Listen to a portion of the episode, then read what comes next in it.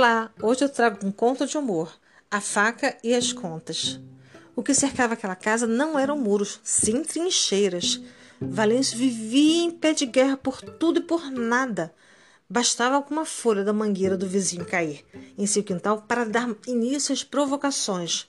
Valêncio tinha uma peixeira aborrecida, pronta para entrar no couro duro de quem apunhasse as suas ideias, já muito estressada pelos anos de serviço burocráticos. Inferno! É hoje que Salomé vai entrar em ação! Vou preso, mas mata essa desgraça de vizinho!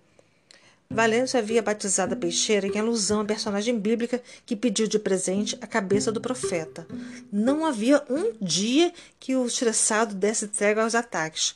Espraguejava as pipas dos meninos da rua quando agarravam em alguma árvore da casa, reclamava da música da moradora dos sobrados em frente, muito encrenqueiro. Era um saraivada de paravões e de insultos.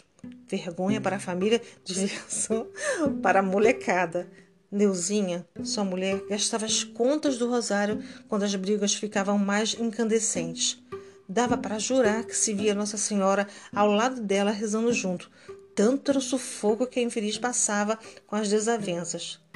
Na mansidão com a qual se revestia, Neuzinha implorava ao marido para guardar tanto o ácido da língua quanto a faca assassina de ferro.